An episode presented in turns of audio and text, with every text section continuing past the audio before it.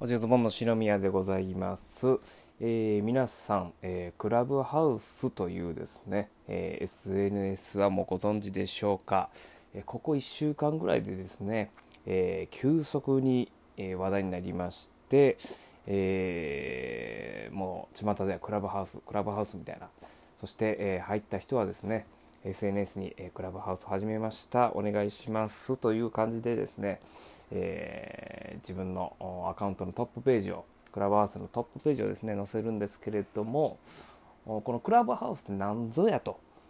えー、まだ、えー、お分かりになってない方のためにですね、え私があもう見たまあ、ちょっと偏見も入るかもしれませんが、えー、クラブハウスというののですね簡単な説明をさせていただきたいと思います。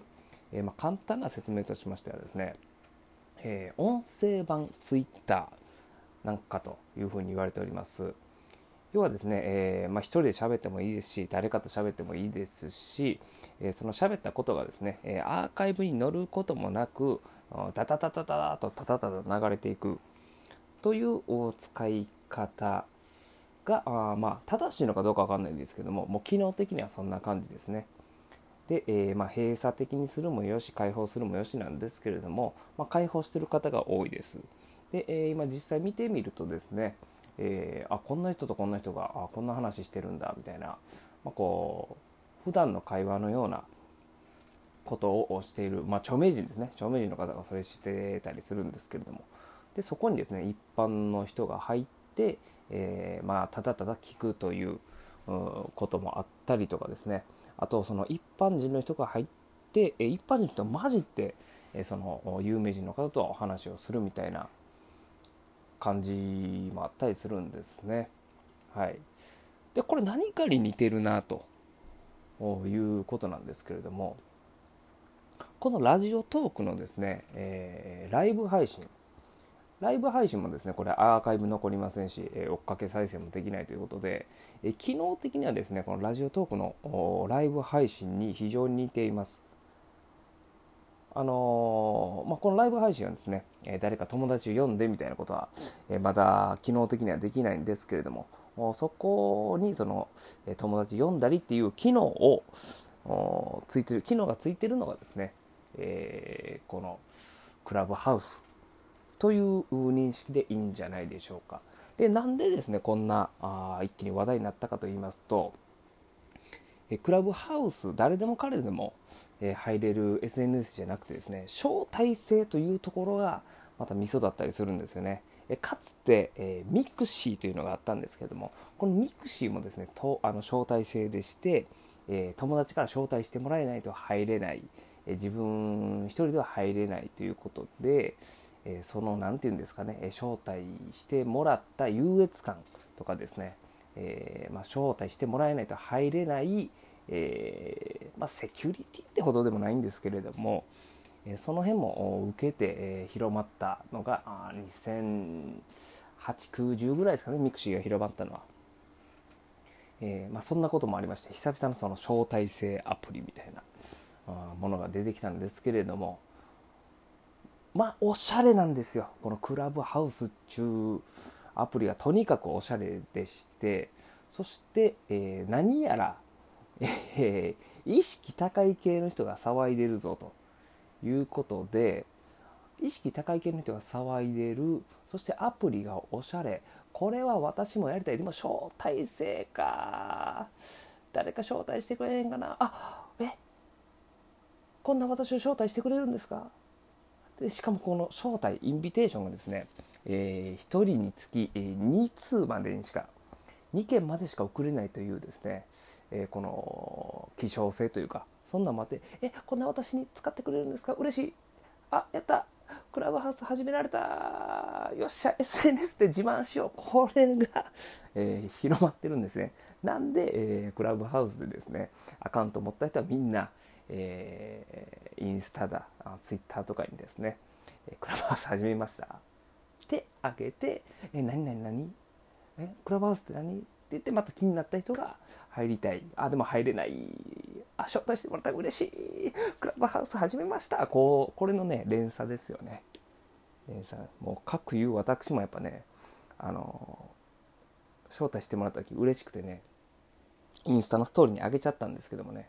もう数時間後にねあこれあこれあかん恥ずかしいやつやと思ってすぐ消しましたね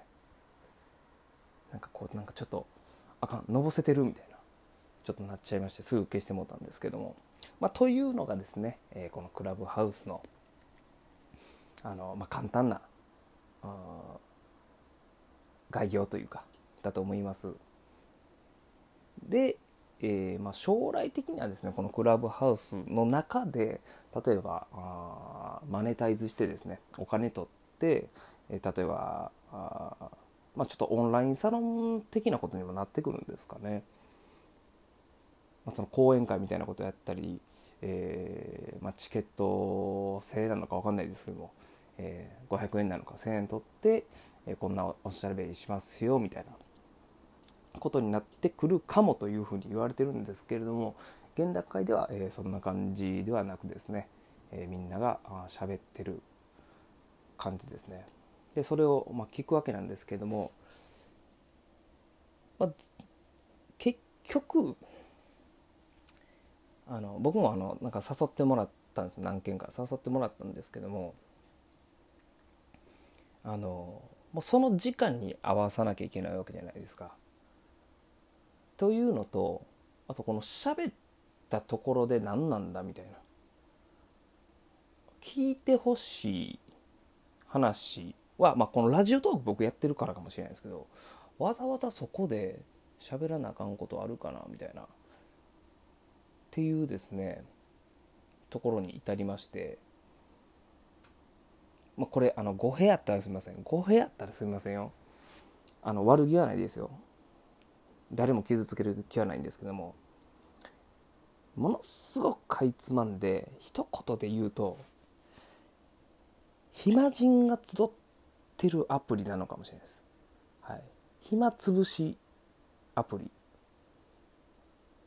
こう時間の一日のですね人生の一日の時間の隙間を皆さん埋めてらっしゃるのかななんてね思ったりもしました。うんまあ、今はこうね嬉しがってみんなこう集まって喋ってますけども、まあ、僕も喋りたいんですよほんま喋りたいんですけれどもやっぱねあの家庭持ち既婚者家庭持ちにはですねなかなか時間合わせてやる時間がないんですよね。まあだから今僕嫉妬です。はい。羨ましいからこの暇つぶしアプリみたいな感じで、えー、ちょっとね、えー、まあ、きつめの言葉なんか分かりませんけどもって言って、えー、自分で諦めさせてる、まあ、こんなところもあります。はい。まあ、それね、えクラブハウスをまあ、30分ぐらいで終わりはいいですけど1時間2時間やって、まあ、結局電話と一緒じゃないですか。仲いいメンバーで電話してるのは他の人に聞いてもらうみたいなことなんでそれをですね妻に見つかった日には「お前何しとんねん」と「そんなことする日また火事でもせえ」って、まあ、ワイヤレス違反をつきながらね、えー、やれいいだけの話なんですけどはい、まあ、そんな感じでございます。まあ今日はですねクラブハウスとは何ぞやというまあ、僕が感じたクラブハウスですね。はい予約して喋らせていただきました。ひょっとしたら本質は違うかもしれません。本質は違うかもしれませんが、えー、今あ私が見た感じだとこんな感じなのかなという、えー、ところでございました。ということでおじのズボンの篠宮でした。ありがとうございました。